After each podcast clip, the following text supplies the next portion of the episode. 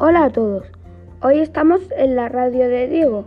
Hoy vamos a hablar de una cantante llamada Tony Watson, más, más conocida como Tom Sanai. Es una cantante, compositora y productora australiana que saltó al mundo de la música en 2017 y fue conocida en el 2019 gracias a su gran éxito el Dance Monkey.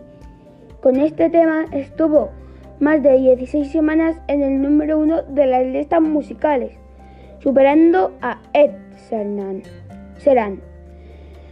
Sus letras hablan sobre el acoso escolar, el calentamiento global del planeta y sobre vivencias que ha tenido.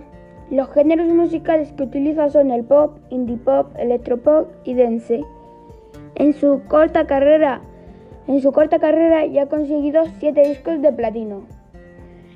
y ya sabéis un poco más sobre la cantante de Tom Sanai.